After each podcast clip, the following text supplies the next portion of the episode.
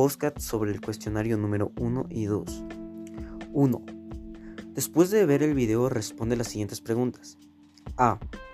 ¿Qué es la indisciplina social?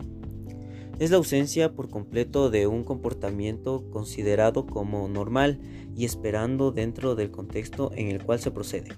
B.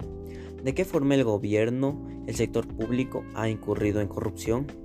En la alteración de contratos con sobreprecio. C. Los empresarios cómo han incurrido en la corrupción, aportando coimas y así ganando contratos fraudulentos y de este modo beneficiarse. D. El cuerpo social de qué forma ha incurrido en la corrupción, conociendo los actos de corrupción y no haciendo nada al respecto. E.